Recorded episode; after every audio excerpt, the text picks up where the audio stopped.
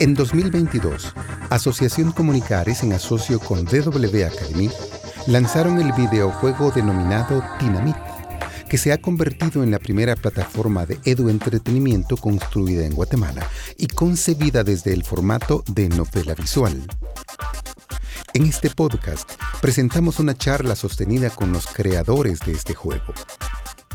Conversamos con Pablo Cruz, productor audiovisual en Comunicares y responsable de la producción de Tinamit. Y Pablo Lima, asistente de producción del proyecto Tinamit en Comunicares. Ambos son productores audiovisuales con licenciaturas en arte cinematográfico, egresados de la Universidad Mesoamericana de la ciudad de Guatemala, además de ser ambos grandes conocedores de los diversos formatos de videojuegos. En este podcast nos dejan escuchar parte de sus grandes conocimientos en esta materia y nos explican cómo podemos entender los videojuegos y particularmente la novela visual como un tipo todavía poco difundido en idioma español, pero que tiene mucho futuro y gran espacio de expansión. Empezamos.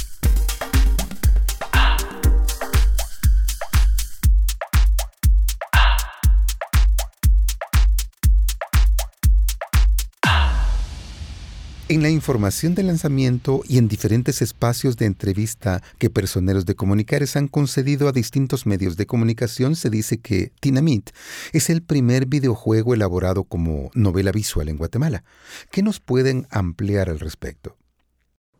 Sí, eh, varias veces hemos, hemos, nos hemos referido a Tinamit como la primera novela visual guatemalteca y esto no, no, viene de la nada. Realmente hemos investigado y no hemos podido encontrar ninguna otra novela visual desarrollada en Guatemala.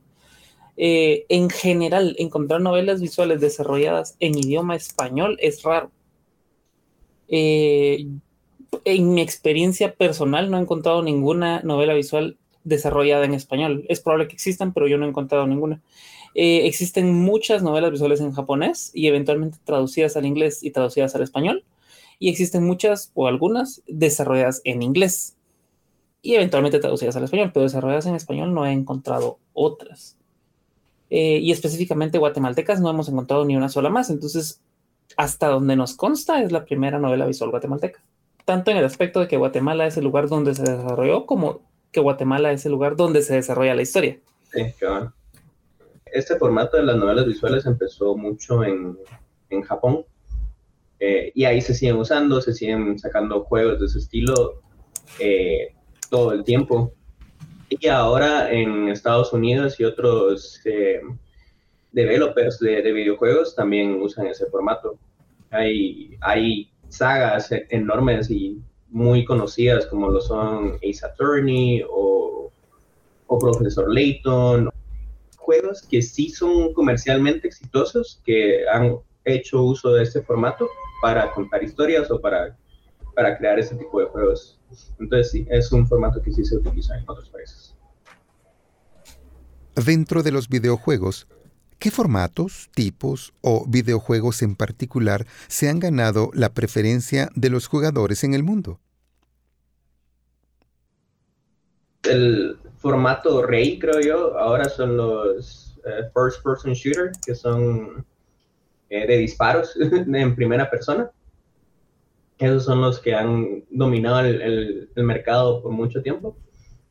Aparte de eso, hay juegos que son eh, de aventura 2D, o si no, juegos de rol, juegos de, pues, de acción también. Eh, juegos de deporte como lo son FIFA, como lo son Maiden, como lo es NBA y así. Entonces, sí, entre todos esos formatos, el de la novela visual creo que sí queda un poco atrás, eh, porque los demás son mucho más utilizados. Yo no sé si esté en un error al decirlo así, Pablo me corregirá si lo estoy, pero creo que Battle Royale es un género que es subgénero del first person shooter o de los shooters en general, porque es como third person. Eh, y si me preguntas en Guatemala y en Latinoamérica cuál es de los más populares, siento yo que eh, Battle Royale Third Person Shooter es uno de los formatos más populares. Eh, Fortnite es muy jugado en la ciudad Y en el interior Fortnite es un poco jugado, pero PUBG es de los que hemos visto más populares en cuanto a los acercamientos que ha hecho Comunicares. Pablo mencionaba carreras y, y, peleas. Juegos de peleas y juegos de carreras también son bastante populares por lo que he podido oír. Entiendo yo que los juegos de multijugador masivo eh, hace unos 15 años en Guatemala no existían, pero ahorita ya están bastante más populares. La comunidad de League of Legends de Guatemala está creciendo un montón. He visto la comunidad de Smite también crecer un poco. Sí, incluso la de World of Warcraft. Ah, World of Warcraft, cuando anunciaron que iba a salir la película, vi que fueron, había muchas personas en Guatemala que jugaban World of Warcraft. Pero sí, o sea, no, no son los más populares. Y ah. eh, novela visual está muy por debajo de todos ellos. Ahora bien, ¿tienen ustedes conocimiento que a la fecha se hayan diseñado opciones, por llamarle así, de algunos juegos que sean educativos? Pienso algunos juegos académicos. Eh, Mario enseña a teclear, por ejemplo. No es un juego que a la gente le guste, no es un juego competitivo, no es un juego popular. Existe, la gente sabe que existe, pero no es un juego que la, que la gente juegue. Ahora, si agarras el término juegos educativos para enseñar otras cosas que no sean estrictamente académicas, pienso, por ejemplo, eh, juegos que enseñen valores. Juegos que enseñen ciudadanía, juegos que enseñen eh, vida en sociedad. Hay muchos juegos eh, ahora que enseñan más eso que antes. Se me viene a la mente, por ejemplo, Undertale la saga de Undertale es una saga que es puramente entretenimiento, pero realmente sirve para fortalecer muchos valores muy positivos, que es algo que cuando yo era niño se veía poco en los videojuegos. Sí, yo creo que los videojuegos han, ido evolucionando de, de, de como eran muchísimo antes, de que solo eran un par de píxeles que se movían, ahora contar historias y con la habilidad de poder contar historias también como para dejar pequeñas enseñanzas, como lo son las películas, como lo son los libros que dejan pequeñas enseñanzas, aunque ese no es como su, su rol principal, pero sí ya, ya es como un valor agregado a todos estos. Quiere decir entonces que al crear Dynamite, Ustedes fueron más lejos al adaptar un formato que fue diseñado para entretener y llevarlo a otro nivel y así brindar edu entretenimiento a los jugadores. Sí, Tinamit cambió un poco el formato de novela visual para volverlo un poco más educativo, entonces diría que sí. Porque ciertamente incluso las novelas visuales, por más libertad que da que tener tanto texto, la mayoría no están como orientadas a educar respecto a ciertos temas. No quiero decir que no existan, porque probablemente sí lo hagan, pero las más famosas se enfocan más en el, en el sector de entretenimiento. Entonces diría que nosotros sí intentamos no perder mucho la esencia del entretenimiento, pero tampoco perder la esencia de educar, de, de enseñar algo. Por ejemplo, yo siento que muchas novelas visuales tienden a tener una duración bastante más larga. Eh, es raro, no es, no es que no haya, pero es raro ver novelas visuales tan cortas en cuanto a tiempo de, dedicación, de tiempo de juego, como Tenami. Eh, pensando primero en que nuestro público eh, culturalmente es muy distinto al, público de novelas visuales japonesas. Y segundo, porque el tema, siendo algo educativo y siendo algo que se pueda utilizar en talleres, necesitábamos que fuera más corto. Algo que puedo agregar, y Pablo me puede apoyar un poco con eso porque no estoy tan familiarizado, eh, es la idea de el tiempo en la narrativa. En muchas novelas visuales populares, el tiempo que, que yo voy a acompañar a este protagonista es tres semanas, cinco semanas, medio año, eh, un par de días en comparación a una historia como la historia de Ana o la historia de Christian, que lo vamos a acompañar él durante unas cuatro o cinco horas de su vida, de su historia. Eh, porque en muchas novelas visuales el énfasis es en conocer a, profundidad al personaje y a los personajes y la relación de los personajes. Mientras que en Tinamit nos enfocamos más como en adentrar un poco en la persona, en el personaje un poco en sus relaciones, pero más como en la situación en la situación que están viviendo y cómo afrontar esa situación. Sí, otra cosa que quisiera agregar es que muchas novelas visuales tienen un protagonista y el jugador participa como el protagonista, o sea, e, él es un personaje dentro del, del, juego que es el que toma decisiones, es el que interactúa con los demás personajes, pero es un personaje como tal. En cambio, en Tinamit no, decidimos no irnos con un protagonista silencioso en primera persona, sino que vamos con protagonistas como lo son Ana, como lo son Mark, que los podemos ver desde tercera persona y no somos nosotros los que pensamos por ellos, sino que ellos tienen una propia, son un personaje real y basado en lo que ellos sentirían, en lo que ellos pensarían, también nosotros podemos tomar decisiones. Pero en las novelas visuales normalmente hay un protagonista que es como más silencioso, que deja que el espectador como cubra ese espacio, se identifique y tome, tome ese rol de protagonista. Sí, eh, como apoyando lo que está diciendo Pablo, en experiencia he visto dos tipos de protagonista. Uno, el protagonista que tiene una historia, que tiene una personalidad, que tiene un nombre, que tiene un rostro, y yo tomo el rol de este personaje. Entonces yo agarro a este personaje y yo tomo las decisiones que va a tomar y yo decido por él. Y como dice Pablo, es un protagonista silencioso. Entonces no tiene una personalidad tan definida y yo puedo proyectarme en él o ella. O dos, eh, es cuando este personaje no tiene ni un rostro ni un nombre, sino es un avatar. Entonces yo puedo, yo puedo diseñar su rostro, yo puedo diseñar su ropa, yo puedo elegir su nombre. Y en ambos casos, como dice Pablo, no tienen una personalidad muy, muy, muy definida. Yo soy quien, le, quien, quien decide por él tener en Dynamite personajes con una personalidad, con una historia, con algunas partes ya predecididas, como son Lupita, eh, Mark, Cristian, Ana y Sofía, eh, hace que el formato sea realmente distinto a otras novelas visuales, eh, a favor del objetivo del, del proyecto.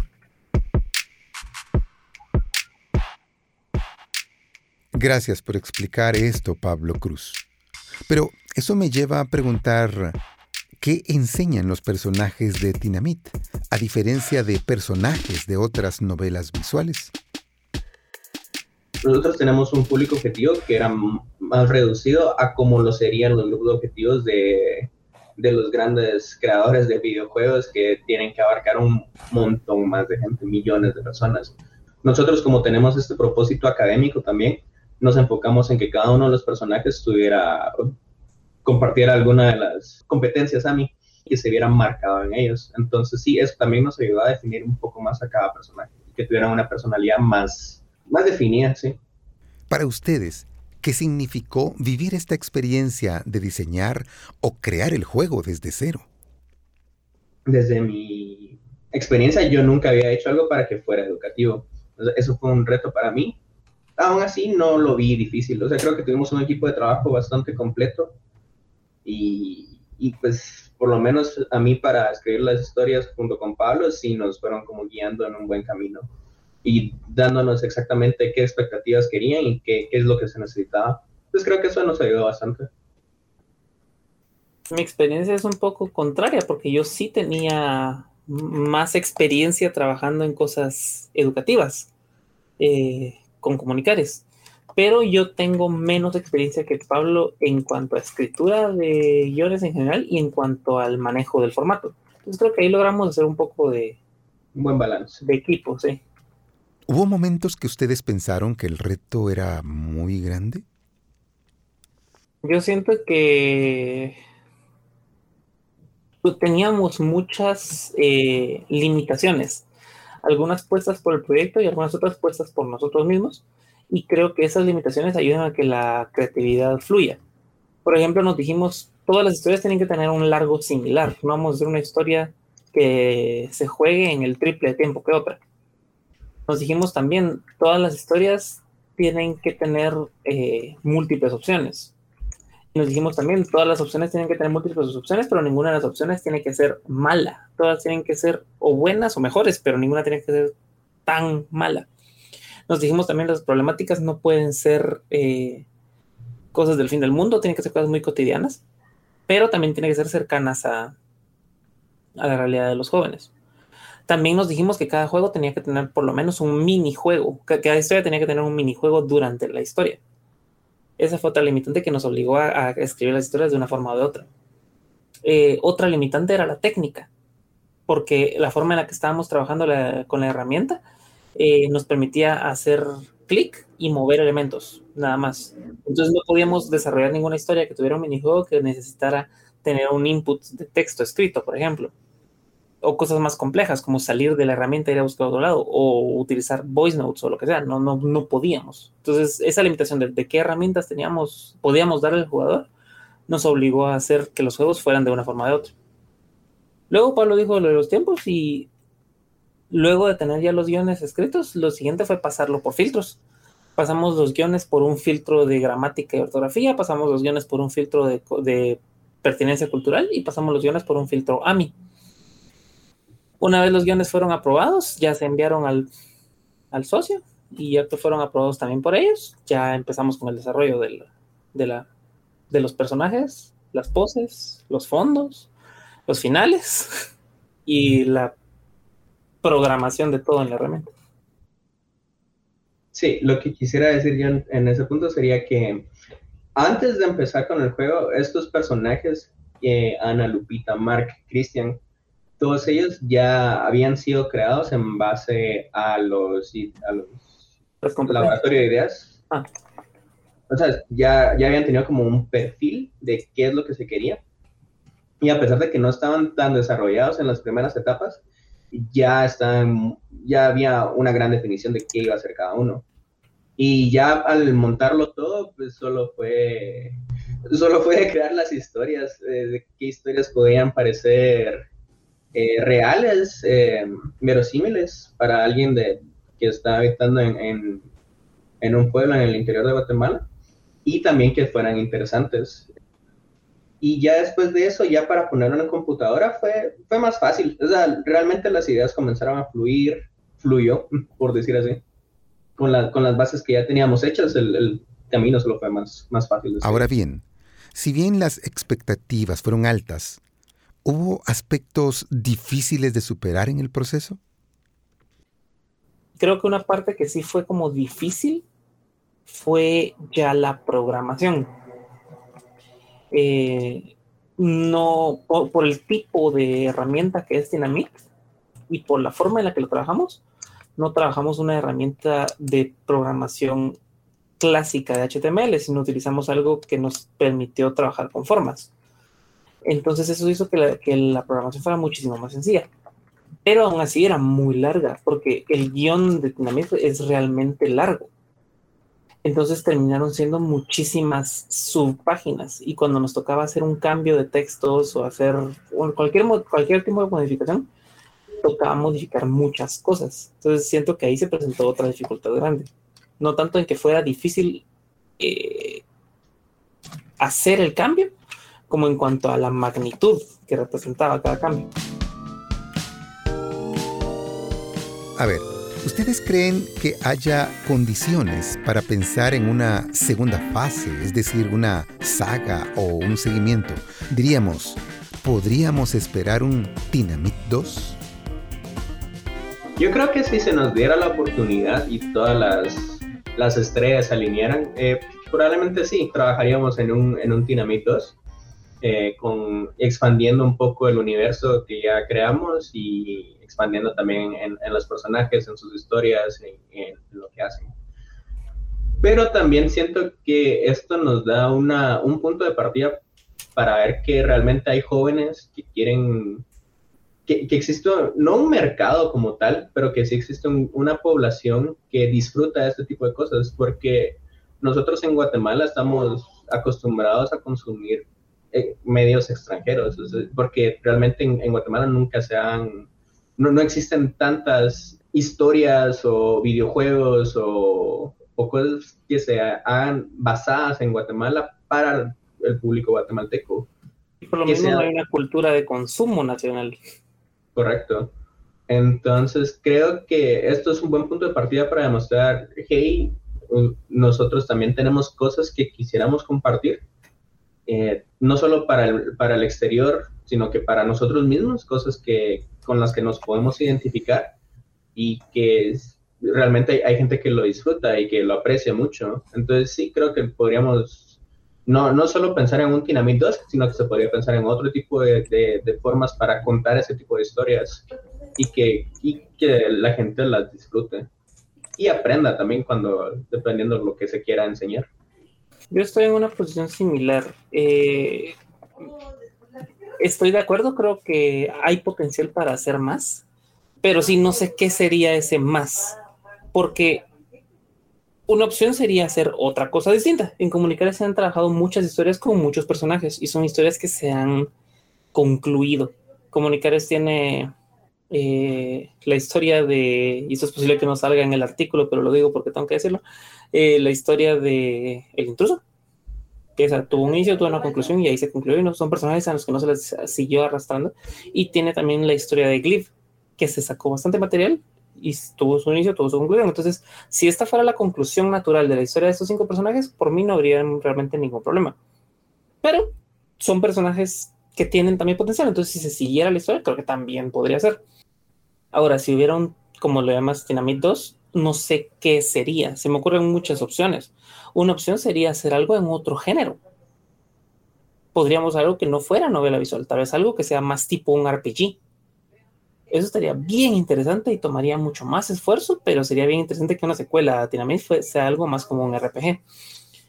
Dos, que sea también una novela visual, pero expandir en cuanto a los personajes. Entonces seguimos en el mismo pueblo, pero ahora son otros personajes.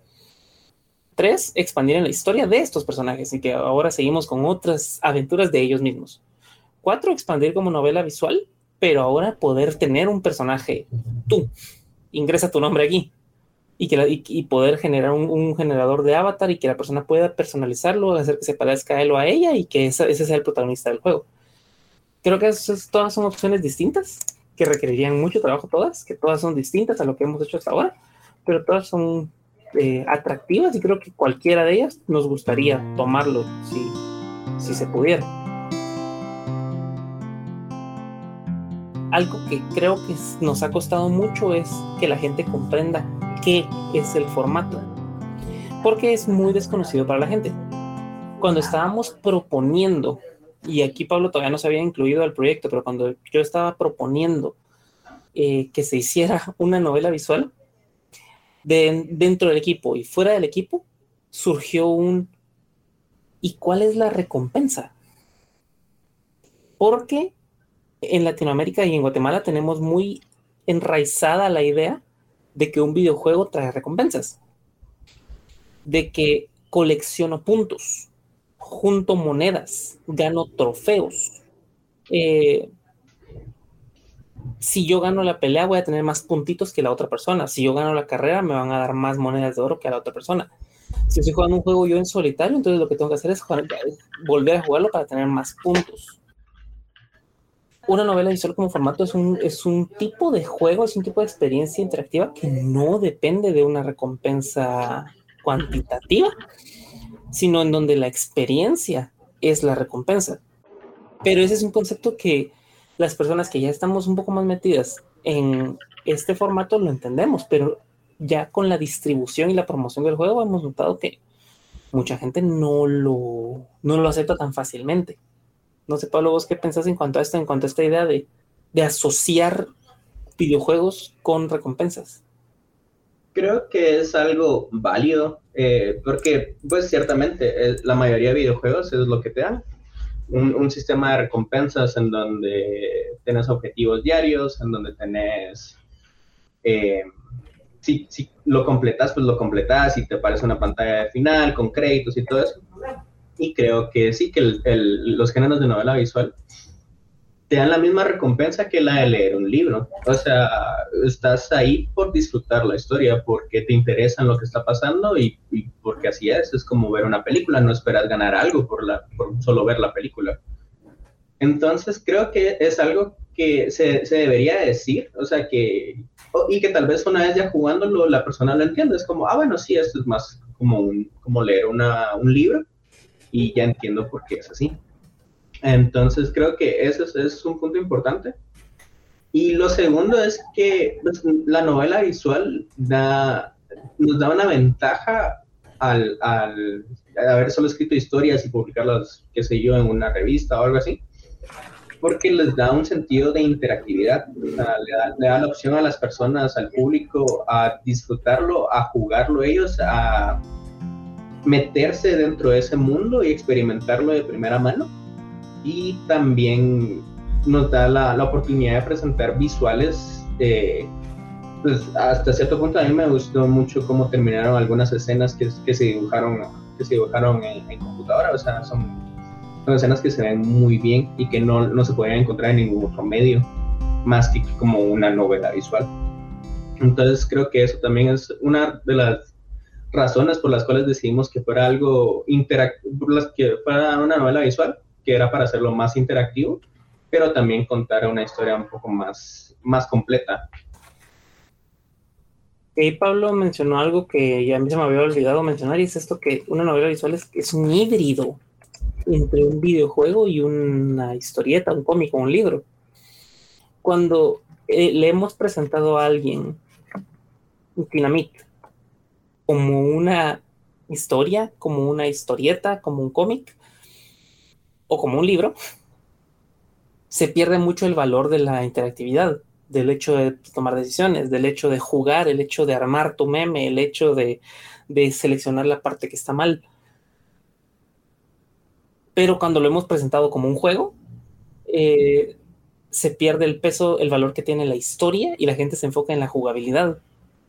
Cuando el énfasis no es la jugabilidad, sino la historia. Entonces, por eso se nos ha hecho, por, lo menos a mí, se me ha hecho difícil eh, promover y dar a entender esta novela visual, porque es ese híbrido entre una historia consumible y un juego jugable.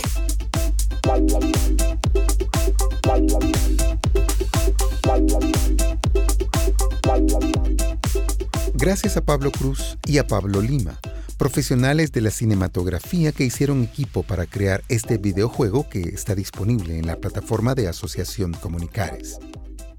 Como parte de esta entidad trabajaron arduo y en equipo para lograr un producto final muy competitivo que se espera puedan aprovechar no solo jóvenes guatemaltecos, sino jóvenes de habla hispana y también maestros, que puedan utilizar la plataforma para provocar el análisis crítico entre la comunidad estudiantil.